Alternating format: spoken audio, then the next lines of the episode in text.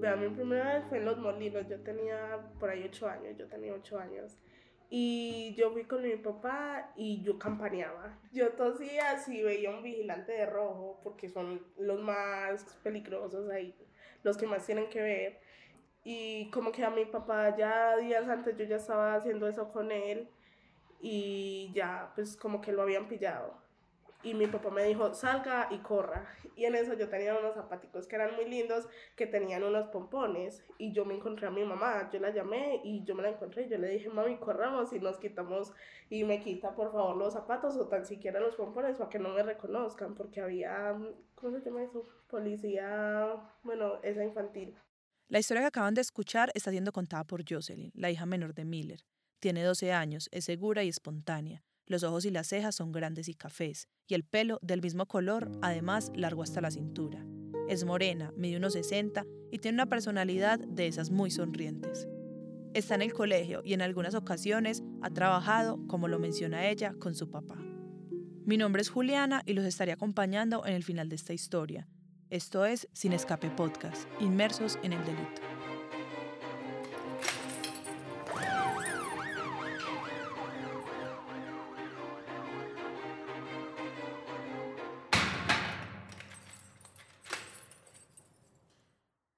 Como oyeron en el capítulo anterior, el delito es un tema que tiene tantas complicaciones que sería imposible resumirlas en tres capítulos, pero una de estas tiene que ver con lo que sienten y viven las familias de los delincuentes. Mientras Miller ha cumplido condena, el entorno de su casa cambia completamente. Para Jocelyn es muy duro estar lejos de su papá. Además, económicamente, los ingresos del hogar cambian de un día para otro. Bueno, em, mi mamá es una mujer que es muy, muy, muy, muy guerrera. Entonces mi mamá nunca nos dejó morir, ni, ni por hambre ni por soledad. Mi mamá trabajaba en lo que se, lo que se le pusiera en el camino. Entonces, básicamente, sí, sí nos afectó mucho emocionalmente, pero tratábamos de comunicarnos lo más posible con él. Eh, como te dije, a mí, a mí me afectó mucho emocionalmente. Yo me sentía muy triste porque mi papá pues, es la persona más cerca con la que a mí me gusta estar todo el tiempo. Y en los meses que ya han estado, esas mujeres han sufrido mucho, una ausencia mía. Esas mujeres, no, demasiado, demasiado. Entonces, más sin embargo, sabiendo que tienen una mamá que, que siendo otra se va a vivir a la casa de la mamá, no. Tiene una mamá muy berraca que se pone a hacer lo que sea, fiambres, hace comida, lo que sea, pero ella no se deja morir. Si yo no estoy, ella no hace lo que yo hago. Pero si yo estoy, ella a veces se queda en el carro, a veces entra, me ayuda a voltear o me ayuda a poner cuidado mientras cargo, pero no es que a ella le guste, para nada, lo más mínimo. La he visto llorando, llora, llora, la he visto llorando porque ella se siente a veces como presionada y lo hace como por los niños o también como por ayudarle a uno, la seguridad de uno, sí. Pero ella no, ella siempre ha trabajado, yo soy el que no la dejo trabajar. Cuando mi no está es cuando yo empiezo a vivir. Yo empiezo a vivir por mí. Eh, yo, como le digo, yo soy una mujer muy trabajadora, Juli. Yo he tenido excelentes trabajos en excelentes empresas.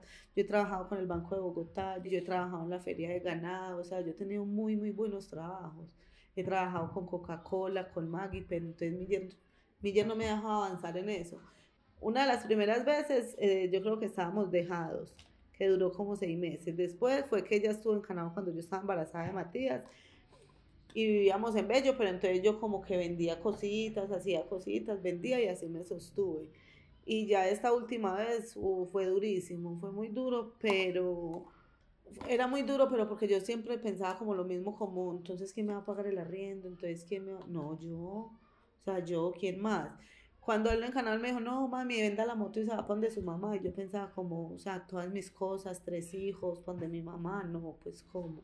Entonces ahí empecé como a hacer fiambres, a hacer sándwiches, a hacer arepas con carne desmechada. Luego me compré, ahorré y me compré un horno para hacer pizzas y vendía pizzas.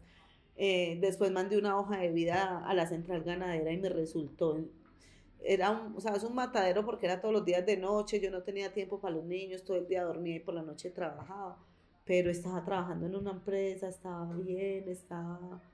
Y ya en ese tiempo Miller salió cuando yo empecé a trabajar en la feria, entonces me hizo renunciar, entonces...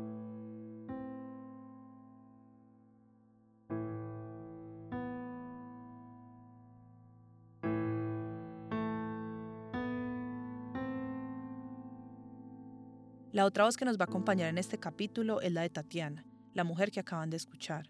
Tiene 32 años y ha pasado situaciones muy difíciles durante toda su vida.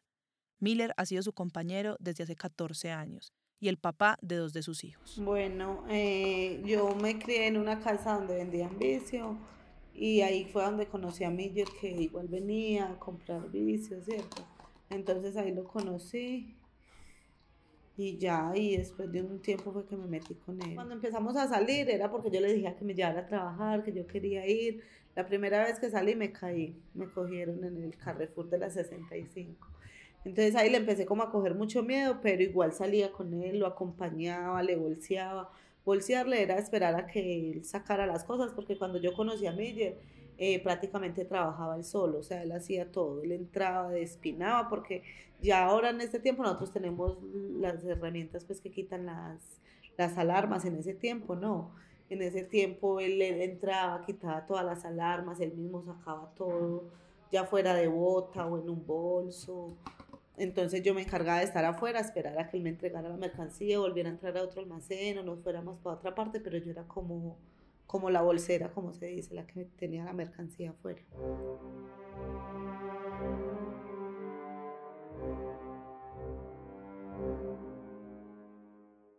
Tatiana conoce el negocio del escape igual que Miller, pero sus intentos por ingresar en la legalidad han sido muchos.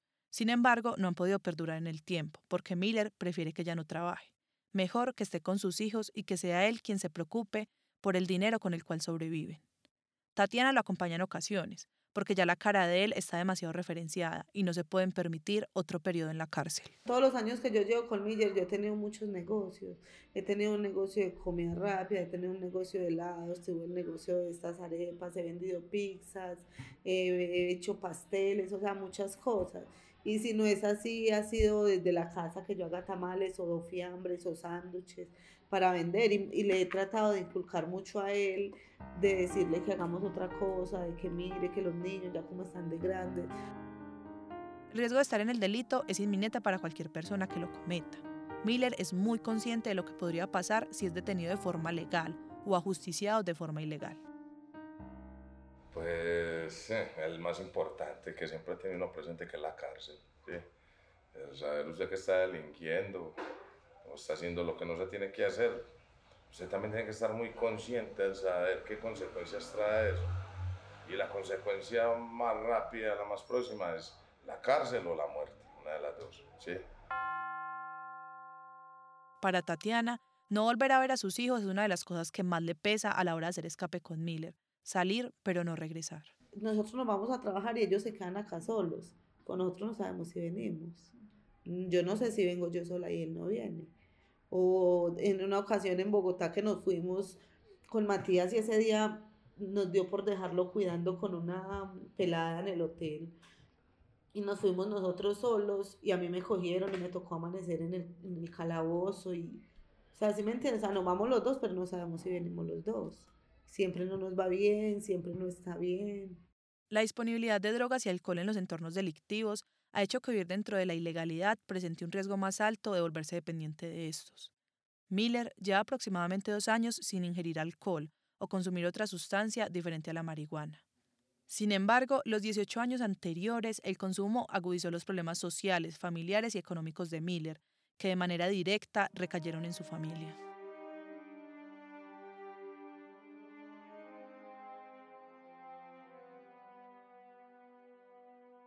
Todo va de la mano.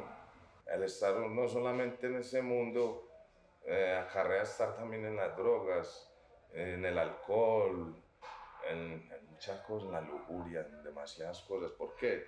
Porque como se consigue fácil el dinero, entonces a raíz de que como usted sabe que lo consigue rápido, eh, pues te lo gastas como quieras, en fiesta, y entonces uno maneja una mentalidad en este mundo que es bueno, hoy me gané, por decir algo, me gané dos millones, ¿sí? O tres. Me los voy a gastar todos. Me los puedo gastar todos porque sé que al otro día salgo y me puedo hacer eso o más. Si Miller a mí me hubiera escuchado siempre desde el principio, si Miller tuviera casa, Miller tuviera carro, o sea, tuviera tantas cosas. Porque digamos, el man con el que él aprendió, con el que empezó a trabajar, compró casa de cuenta de esto. O sea, entonces nosotros no, Miller que Miller toda se la ha farreado, Miller toda se la han fiestado, toda. A pesar de que sus ingresos superan el de muchas personas en Colombia, Miller y su familia todavía viven de lo que logran conseguir a diario.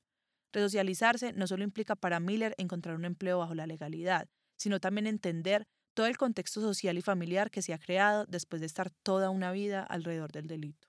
Entonces yo opté que no, no, no taparles nada, yo opté como demostrarles lo que hago, la vida como es, ¿sí me entiende? Demostrarles la vida mía en sí como es, tal cual.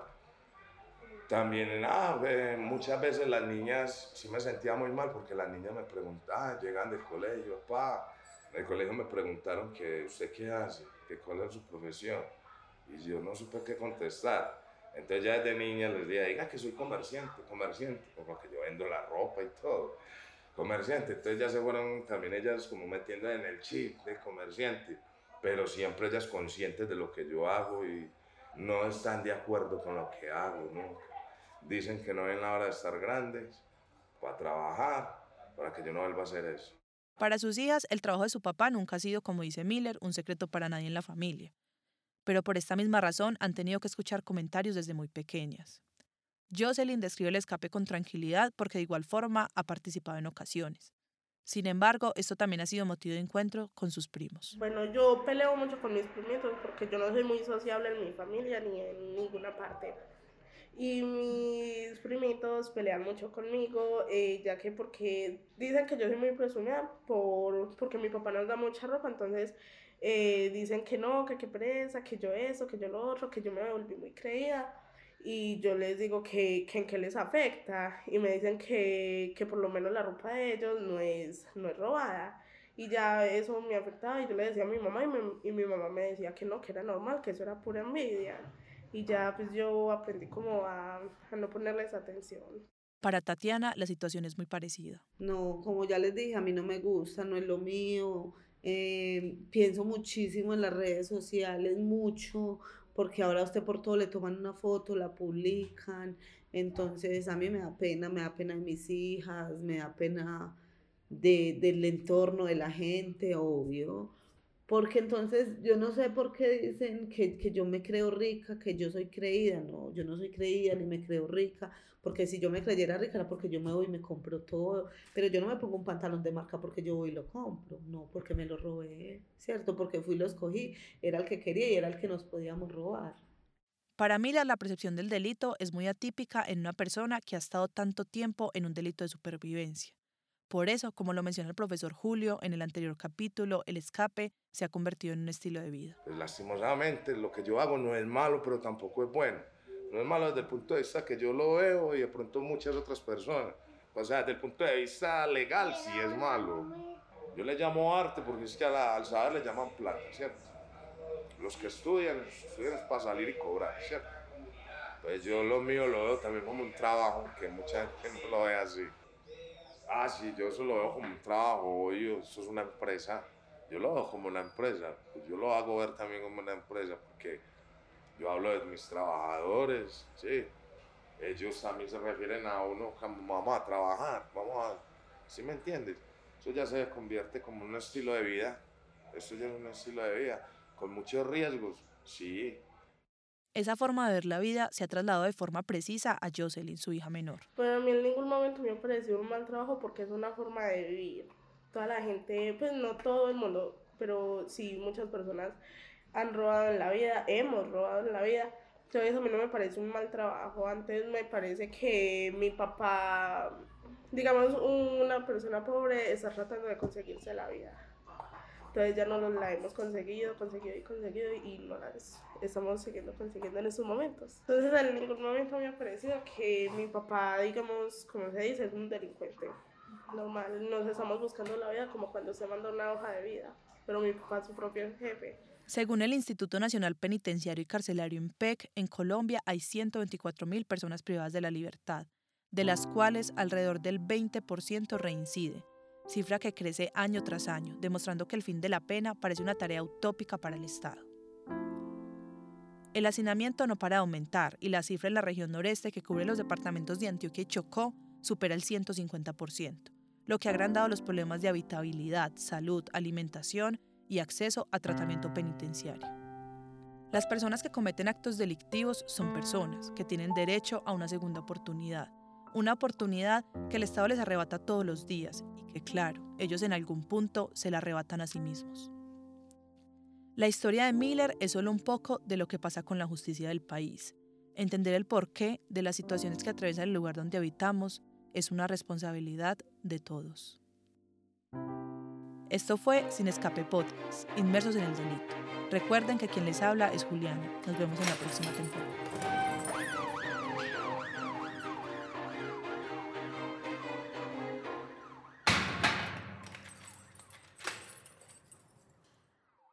Este podcast fue producido y realizado por Juliana Willes, con la edición de Jimena Forero, el diseño sonoro y la musicalización de María Fernanda Heredia, y con el apoyo y acompañamiento constante de Antonia Bedoya.